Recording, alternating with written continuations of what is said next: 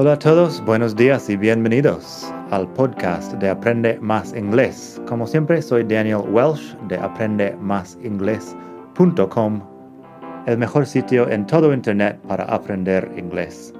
Este podcast te ayudará a hablar inglés como un nativo. Vamos allá.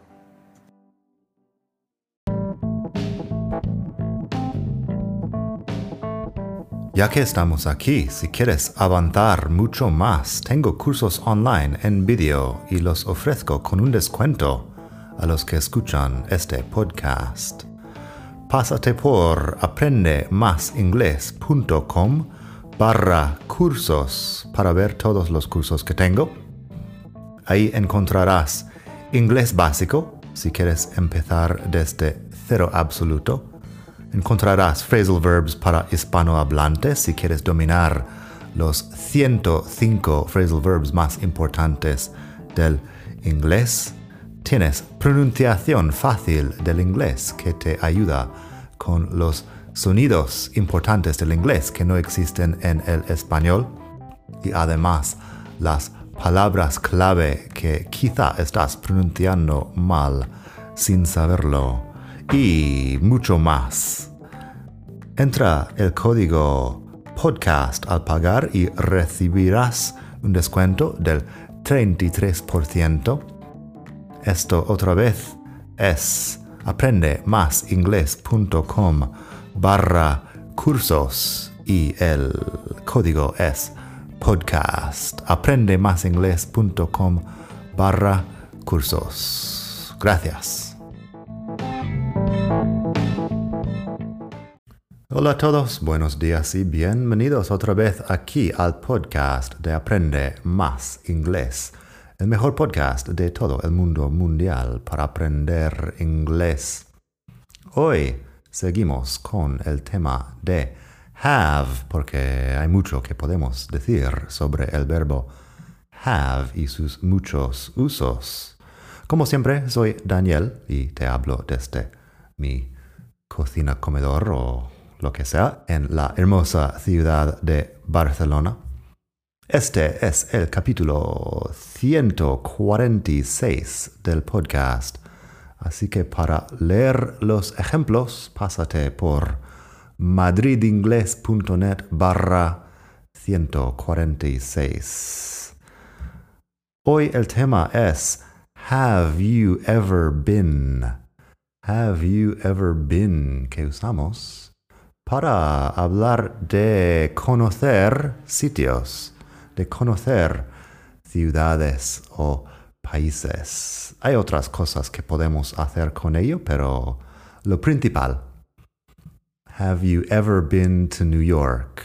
¿Conoces Nueva York? Have you ever been to New York? Lo que pasa es que en español usamos el verbo de conocer para estas cosas, para ciudades. En inglés, conocer normalmente es algo como know, pero know es un verbo que no usamos mucho con ciudades en inglés. Lo podríamos usar si conocemos muy muy bien una ciudad, si llevamos 10 años en Nueva York viviendo, puedo decir, I know New York very well. Tampoco me suena muy bien, pero es el caso que podrías usarlo. En todo caso, have you ever been to New York? No pregunta por conocimiento profundo sobre Nueva York. Es si has estado o no. Si has pasado un día en Nueva York, puedes decir que sí. Así que, have you ever been to New York? Been es el participio pasado del verbo be, el verbo to be, el famoso verbo to be. Y bueno, have you ever been es un uso del presente perfecto. Estoy hablando de la experiencia que has tenido o no en algún momento de tu vida. Larga historia aquí, otra cosa para hacer. Pues, have you ever been no habla de un momento específico del pasado, porque el presente perfecto no pregunta por un momento específico, sino si has tenido la experiencia o no en algún momento de tu vida. Más ejemplos de have you ever been. Tengo have you ever been to Italy? ¿Conoces Italia? Have you ever been to Italy? Y la respuesta, yes, I have. I've been there three times. Sí, he estado tres veces o he ido tres veces a Italia. He visitado Italia tres veces. Así que, yes, I have. I've been there three times. Fíjate que estamos usando I have been, también presente perfecto, y lo estamos usando para hablar de una experiencia en algún momento de mi vida, pero no estoy diciendo cuándo me he ido a Italia, simplemente que he estado y ya. Presente perfecto es lo que tiene. Así que eso. También podemos usarlo para otras personas en tercera persona. Has she ever been to Berlin? Ella conoce Berlín. Has she ever been to Berlin? La respuesta, no, she hasn't. But she's planning to go next year. No, pero está planificando. Está pensando ir al año que viene. Has she ever been to Berlin? No, she hasn't, but she's planning to go next year. Así que eso, bueno, no hay mucho ahí. Fíjate que la respuesta corta, yes, I have. No, I haven't. Yes, she has. No, she hasn't. Tenemos este tipo de respuesta corta para cualquier pregunta en inglés. Luego tenemos, have you ever been to Asia? Fíjate primero en la pronunciación de Asia con z en medio. Es un sonido no muy común en inglés, pero sí que se usa a veces. Asia. Have you ever been to Asia? Y la respuesta, yes, I've been to Japan, but I've never been to China. Eso sería así, conozco Japón, pero no conozco China. Yes, I've been to Japan, but I've never been to China. Ahora nos toca hablar un poco del verbo know, porque sé que estás pensando, pero en español usamos conocer para todas estas frases. En inglés, claro que usamos know para muchas cosas, pero no para ciudades. Puedo usar know para hablar de conocer a una persona. Do you know John? ¿Conoces a John? Do you know John? Por cierto, hablo de meet y know en el capítulo 61 aquí, meet y know, que eso es otro tema importante. Do you know John? Hablo de conocer más o menos bien a John.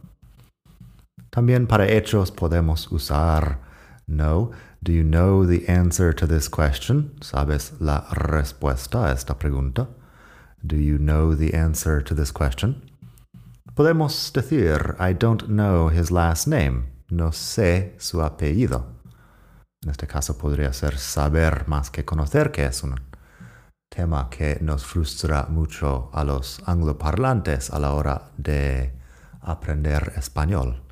Cuando usamos saber y cuando usamos conocer, porque los dos son no. Pero bueno, I don't know his last name, no sé su apellido. Hablando de meet, si pregunto, have you ever met John? También puede ser conoces a John o alguna vez has conocido a John. Tampoco me suena muy bien eso en español. Have you ever met John? No estoy hablando de conocerlo bien, sino de haber saludado a John, haber conocido un momento a John. Así que, have you ever met John? La respuesta lo aclara un poco. Yes, I have. We met last year at a conference. Nos conocimos al año pasado en una conferencia. We met last year at a conference. En este caso, no estoy hablando de conocer bien a John. Así que eso. Como prometí, tenemos un par de usos más de have you ever been. que no hablan de conocer sitios, pero de típicas frases con el verbo to be. Así que estas típicas frases con el verbo to be hablan de estados. Have you ever been in love? ¿Alguna vez has estado enamorado o enamorada? Have you ever been in love? La respuesta, of course, I've been in love a bunch of times. A bunch of times sería muchas veces. A bunch es como un, un número importante de algo normalmente. Of course, I've been in love a bunch of times. Has he ever been unemployed? Él alguna vez ha estado en paro. Has he ever been unemployed? La respuesta, not really. He's always been good at finding jobs. No, realmente no. Siempre se, ha, siempre se le ha dado bien buscar trabajos o encontrar trabajos. No estoy muy seguro de esta frase en español tampoco, pero en inglés suena perfecto. Not really. He's always been good at finding jobs.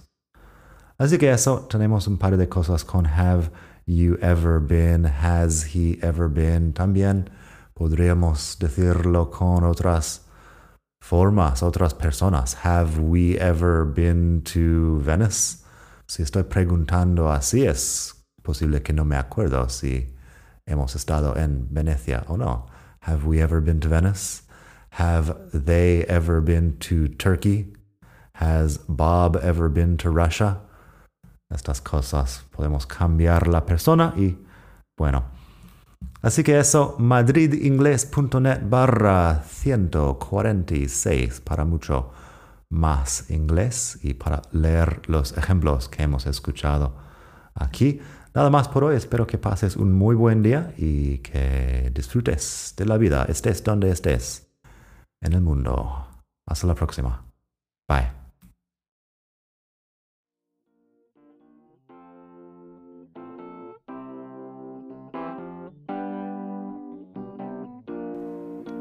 Gracias por escuchar. Como siempre puedes pasar por mi web aprendemasingles.com.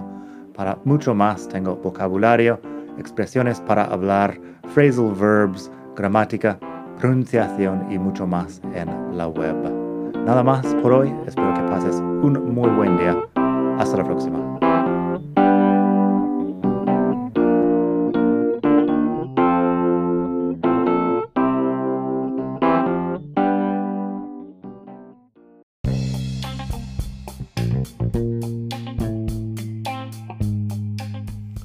Hola de nuevo. Antes de terminar, quería pedirte un pequeño favor. Si te gusta este podcast, puedes suscribirte en Apple Podcasts o bien en Spotify.